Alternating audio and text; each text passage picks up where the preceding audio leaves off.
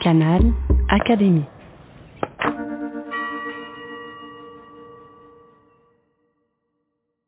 Je m'appelle Bénédicte Vergès-Chénion, je suis historienne et je suis spécialiste de l'histoire de la Seconde Guerre mondiale en France. Ma première rencontre avec Colette date du tout début de mon adolescence. J'ai vu euh, la série des Claudines à la télévision réalisée par Édouard Molinaro et ça m'a donné envie de les lire et depuis je ne me suis pas déprise de la lecture de Colette. Au moment où commence la Seconde Guerre mondiale, euh, Colette est déjà une dame âgée et en proie à diverses maladies invalidantes. Et puis il y a un grand drame pour elle dans cette époque-là, c'est le fait que son mari, qui s'appelle Maurice Goudequette, est juif et euh, il va être arrêté par les Allemands et il va être interné dans un camp de représailles à Compiègne. Elle va tout faire pour le faire libérer. Elle obtiendra cette libération, mais ensuite ils vivront euh, dans la peur pendant les deux années et demie qui suivront, dans la peur qu'il soit à nouveau euh, arrêté.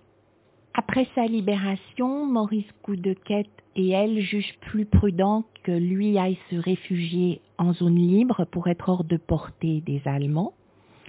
Et elle reste seule à Paris, séparée de lui, dans un grand chagrin de la séparation, dans une grande anxiété de ce que sera l'avenir, se demandant s'ils se reverront.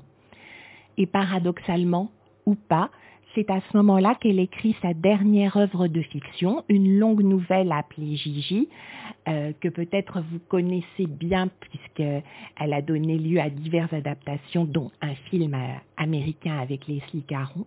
En réalité, c'est vraiment le roman de l'évasion.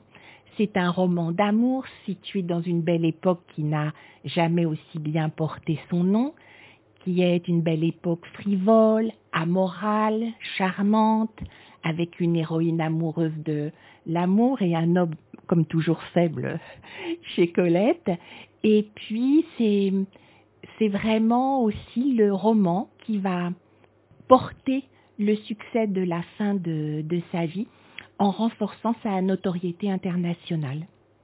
Comme j'aime beaucoup Gigi, j'aime beaucoup sa grande sœur Mitsu, dont l'histoire se situe pendant la Première Guerre mondiale. Vous voyez, je suis historienne, on ne me refait pas, mais qui est aussi une histoire très amusante et très charmante.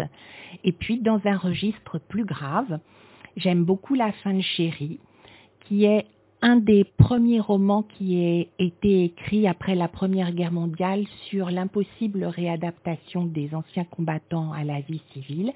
Et n'est-ce pas paradoxal qu'il ait été écrit par une femme de plus de 40 ans qui, bien sûr, euh, n'était jamais allée au front, mais qui montre là euh, toute l'étendue de sa sensibilité et de son intuition. Canal Académie. De l'Institut de France.